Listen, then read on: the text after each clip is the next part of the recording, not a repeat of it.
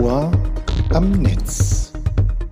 Der Podcast von EGU, Verband der Internetwirtschaft. Konstantin Gonzalez ist Principal Solutions Architect bei Amazon Web Services alias AWS in München und wir konnten ihn für ein Interview gewinnen. Natürlich soll es deshalb im folgenden Gespräch um die digitale Wolke, also die Cloud, gehen. Herr Gonzales erklärt uns, was der Video-on-Demand-Anbieter Join, aber auch BMW oder MyTaxi gemein haben, denn sie nutzen alle AWS. Gleichzeitig erfahren wir, was der Service noch mit dem E-Commerce-Konzern Amazon zu tun hat. Steigen wir also direkt ein. Ton ab! Herr Gonzales, wann und wie sind Sie denn auf die Wolke in Klammern die Cloud gekommen? Oh, das ist schon länger her. Ich habe jetzt gerade noch mal ähm, heute Morgen recherchiert und zwar das erste Mal, dass ich wirklich viel mit Cloud Computing zu tun hatte, war tatsächlich 2009. Da war ich Mitorganisator des Cloud Camp München Damals war Cloud Computing wirklich noch sehr, sehr neu und ähm, ich hatte das Glück, da mit ein paar Kollegen gemeinsam in München dazu ein Meetup zu organisieren. Und dann hatte ich drei Jahre später, 2012, die Gelegenheit bei Amazon Web Services anzufangen und seitdem bin ich hier äh, Principal Solutions Architect. Das heißt, ich bin hier technischer Berater und helfe Kunden aus allen Branchen und aller Größen, das Beste aus der Cloud zu machen und für ihre eigenen Projekte zu nutzen. Und wenn ich jetzt an die Cloud denke, dann geht es um das Speichern von Fotos, Kontakten, das Synchronisieren von Informationen oder um die kollaborative Arbeit. An was denken Sie, wenn es um die Cloud geht? Ja, also Cloud Computing ist ja prinzipiell die Nutzung von IT-Ressourcen nach einem Pay-per-Use-Modell. Das heißt also, man bezahlt für IT-Kapazität nur das, was man wirklich braucht und was man auch wirklich nutzt. Es gibt keine Anschaffungskosten, es gibt keine Vertragsbindung und man hat Zugriff auf ja auf die neuesten Technologien, ohne dass man dafür jetzt äh, Server anschaffen muss oder ja Bausteine äh, aufstellen, installieren, verkabeln, sich die Finger blutig schneiden, Ersatzteile organisieren muss, Software konfigurieren muss. Das heißt also all dieser Aufwand, der traditionell mit IT verbunden ist, ist in der Cloud nicht mehr nötig, weil das genau unsere Aufgabe als Cloud Provider ist ähm, stattdessen können unsere Kunden sofort von der ersten Sekunde an äh, fertige IT-Services nutzen, die sich über alle möglichen Teilbereiche von IT ausdehnen und, äh, und gleich loslegen. Das heißt, unsere Kunden, die gewinnen jetzt nicht nur ein flexibleres IT-Modell nach dem Pay-per-Use-Prinzip, sie gewinnen auch mehr Zeit für das Wesentliche, weil man jetzt eben mehr Zeit dafür verwenden kann, eigene Innovationen voranzutreiben und äh, keine Zeit mehr investieren muss und auch keine Ressourcen investieren muss, um, ich sage einfach mal, Cloud-Hausaufgaben oder IT-Hausaufgaben zu erledigen, weil das ja alles quasi über die Cloud wegautomatisiert ist. Und auch für für alle Kunden, also Studenten, Startups, Mittelständler, große internationale Unternehmen, entsteht dadurch auch ein, ein, eine Situation, in der die neuesten Technologien wirklich gleichwertig für alle verfügbar gemacht sind. Das heißt, egal ob ich ein Student bin oder ob es um Startup oder einen Mittelstand geht oder großes Unternehmen geht, alle haben jetzt Zugriff zu den gleichen Technologien und können damit ihrer Kreativität freien Lauf lassen. AWS-Kunden und Kundinnen waren für mich immer eher so, ja, Konzerne, Zalando, Volkswagen oder vielleicht noch ein paar andere. Gleichzeitig habe ich mich auch gefragt, was macht sie denn in der Cloud dann vielleicht so unterschiedlich, wie diese Firmen sind, aber doch dann wiederum so gleich? Ich glaube, ähm, heute leben wir in einem Zeitalter, in dem es sehr viele Innovationen gibt und Innovation lebt von Ideen. Und ich glaube, alle unsere Kunden, die profitieren davon, dass sie in der Cloud ihre Ideen sehr schnell verwirklichen können. Ich habe selber ähm, erlebt, wie Kunden innerhalb von wenigen Wochen einen Prototyp gebaut haben, den sie dann auf einer großen Messe vorstellen konnten und wo wirklich die Zeit zwischen erster Idee und wir haben etwas, was wir auf einer Messe Kunden zeigen können, in Wochen gemessen werden kann. Und das bei so großen Kunden wie zum Beispiel Siemens oder BMW oder eben auch äh, Zalando oder auch die, die Bundesliga. Und ich denke, dass diese, dass dieser Drang zur Kreativität und zur Innovation ein Element ist, was unsere Kunden verbindet. Allerdings geht es auch für viele Kunden darum, klassische IT effizienter zu machen und auch sicherer zu machen, indem man eben auf die hundertprozentige Automatisierung in der Cloud setzt und indem man auch die Aggregationseffekte der Cloud-Infrastruktur nutzt. Das ist sicherlich auch ein Punkt. Und ähm, ich glaube, vielleicht als dritter Punkt ist auch gemein, dass äh, viele, dass die meisten unserer Kunden oder, oder fast alle in der Cloud eine bessere Kollaborationsplattform haben. Das kann entweder ähm, sein, dass sie ihre Web-Tools und Web-Services selber in der Cloud realisieren. Das kann aber auch sein, wie zum Beispiel bei Volkswagen, die ähm, eben die Cloud dazu benutzen, um eine digitale Produktionsplattform für alle ihre 124 Produktionsstandorte aufzubauen und dabei aber auch ihre über 30.000 Zulieferer mit einbeziehen können. Also ich glaube, das sind so die, die Elemente, die viele, viele unserer Kunden auszeichnen. Wir haben inzwischen Millionen von Kunden, die AWS einsetzen, deswegen kann man sie wahrscheinlich nicht über einen Kamm scheren, aber das sind Elemente, die bei unseren Kunden immer wieder auftauchen. Und wenn wir jetzt mal so zwei vielleicht sehr unterschiedliche Projekte rausgreifen, könnten Sie die etwas näher beleuchten? Und natürlich wäre damit die Frage verbunden, was genau weil es ist ja doch noch ein relativ abstraktes Thema. Was genau bekomme ich als Kunde bei Ihnen, wenn ich AWS-Services buche? Also wir haben angefangen mit Cloud Computing 2006 und damals war das wirklich nur ganz wenige Services, also virtueller Speicher mit Amazon S3 oder virtuelle Maschinen, also virtuelle Server in der Cloud mit Amazon EC2. Und seitdem haben wir konsequent immer wieder neue Services eingeführt und heute haben wir über 175 Services aus allen möglichen Bereichen. Das geht schon los mit einfachem Webhosting für Leute, die nur eine Webseite betreiben wollen. Dafür gibt es einen Service, der heißt Amazon Light Sale. Den verwende ich selber für den Blog meiner Frau, die Freiberuflerin ist. Man kann aber auch ähm, Services wie Amazon Chime nutzen, um Videokonferenzen zu machen, damit äh, Kunden sich nicht mehr Gedanken darüber machen müssen, wie man ein Videokonferenzsystem aufsetzen muss. Um vielleicht ein konkretes Beispiel zu nennen, was vielleicht die meisten kennen, unser Kunde Join hat mit Amazon Web Services die gesamte Infrastruktur für ihr Video-on-Demand Angebot gemacht. Das heißt, Join, das ist der Betreiber von über 60 Kanälen, also Fernsehkanälen, äh, über das Internet mit über 30.000 Video-on-Demand-Angeboten. Die setzen deswegen Amazon Web Services ein, weil sie damit in der Lage sind, diese sehr, sehr starken Schwankungen beim Bedarf abzufedern. Das heißt also, wenn zum Beispiel zur Arbeitszeit nur wenige Leute Fernsehen gucken, dann braucht Join weniger Kapazität. Wenn es aber äh, eine Stoßzeit gibt nach dem Abendessen, wo alle ihre Lieblingsserien gucken wollen, dann kann Join ihre Serverflotte auf das 10 oder manchmal das 20-fache hochskalieren und äh, dabei muss Join nur das bezahlen, was sie auch wirklich nutzen. Ich habe noch viele andere Beispiele, vielleicht ein anderes ähm, greifbares Beispiel, was ich persönlich sehr, sehr spannend finde, ist MyTaxi.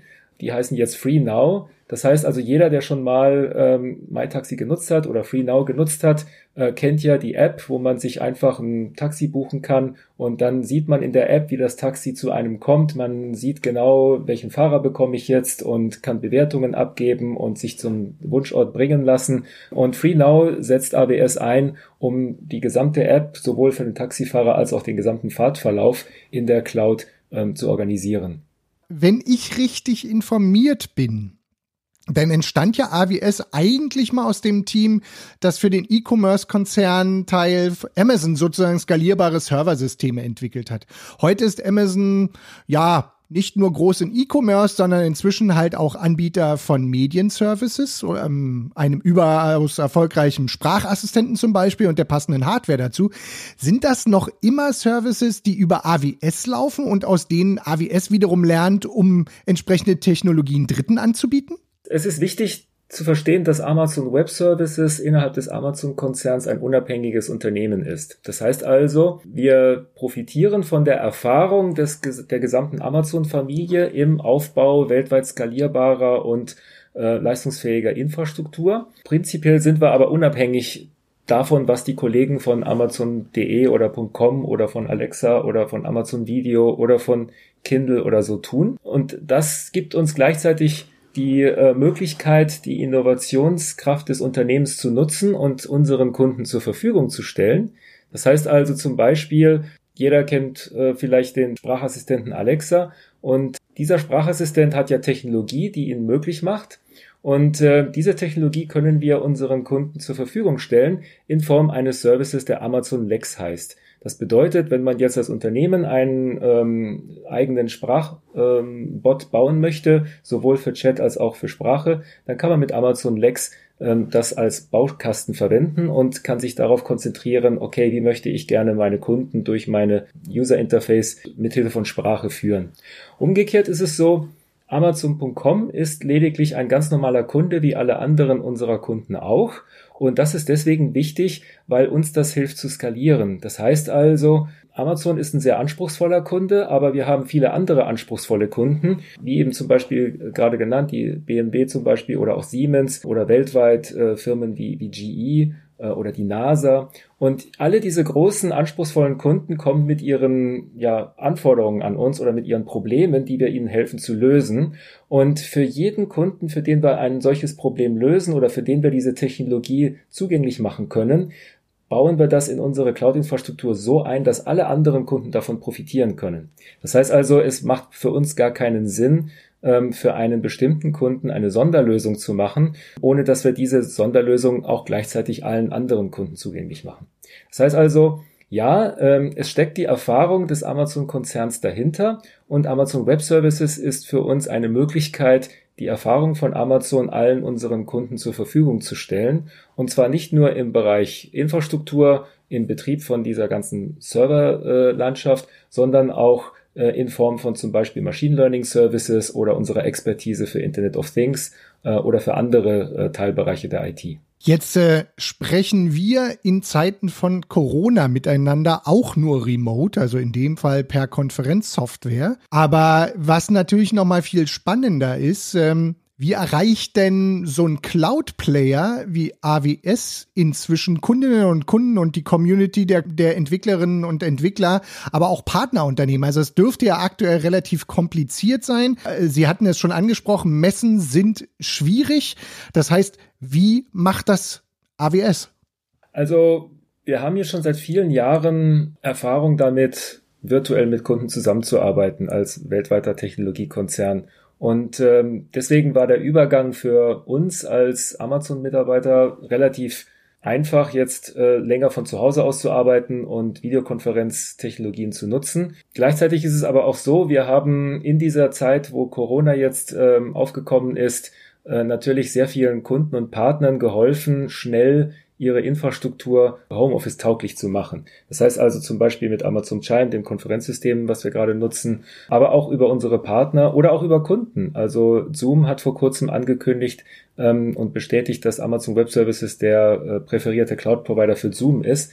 Und das heißt also in der erst in erster Linie haben wir uns darauf konzentriert, unseren Kunden zu helfen, überhaupt das aufzubauen, was sie brauchen, um virtuell weitermachen zu können.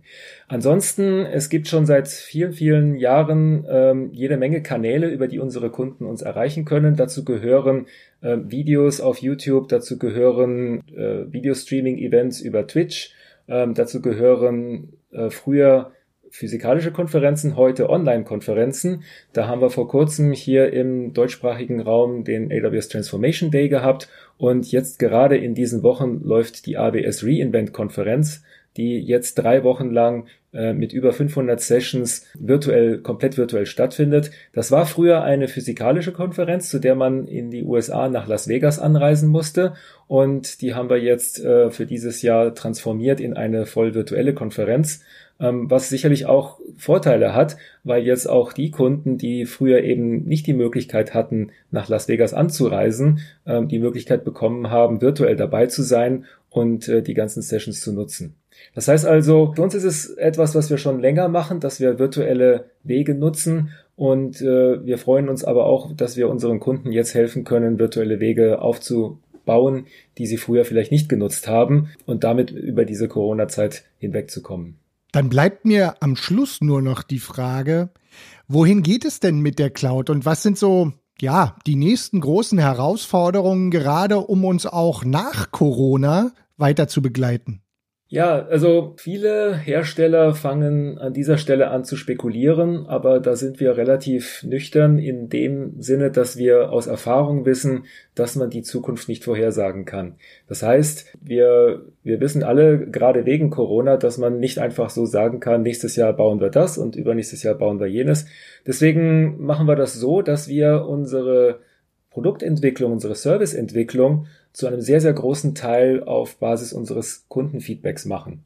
Das heißt, all diese 175 Services, die wir heute sehen, und es sind jetzt deutlich mehr geworden seit der Reinvent, weil wir gerade sehr viele Ankündigungen haben, ähm, und die vielen Tausenden von Features, die zu diesen Services dazugehören, die sind zu über 90 Prozent das direkte Resultat von Kundenfeedback.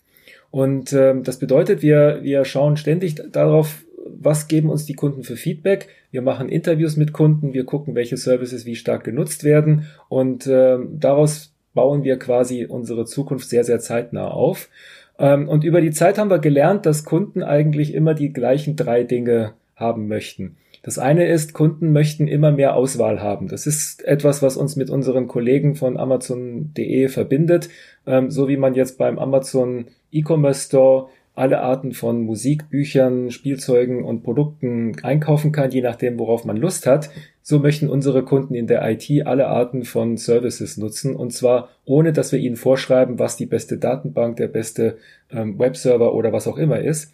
Und deswegen bieten wir heute so viele verschiedene Services an, von denen viele sich sicherlich überlappen, aber das liegt einfach daran, dass unsere Kunden sie ha haben möchten und dass Auswahl für unsere Kunden etwas Gutes ist. Das nächste ist, dass Kunden auch äh, immer wieder natürlich sich darüber freuen, wenn wir bessere Preise anbieten. Wir haben jetzt seit Gründung von Amazon Web Services in 2006 ähm, 85 Mal die Preise gesenkt und ähm, das ist wieder ein Ergebnis da, dessen, dass wir einen Großteil unserer Innovationskapazität in Effizienz reinstecken und diese Effizienz, die wir dann gewinnen können und auch diese Aggregation und die Möglichkeiten, die wir haben als großer Cloud-Provider, die geben wir an unsere Kunden in Form von Preissenkungen weiter. Und das Dritte ist, dass Kunden uns immer wieder danach fragen, wie kann man komplizierte Technologie einfacher machen.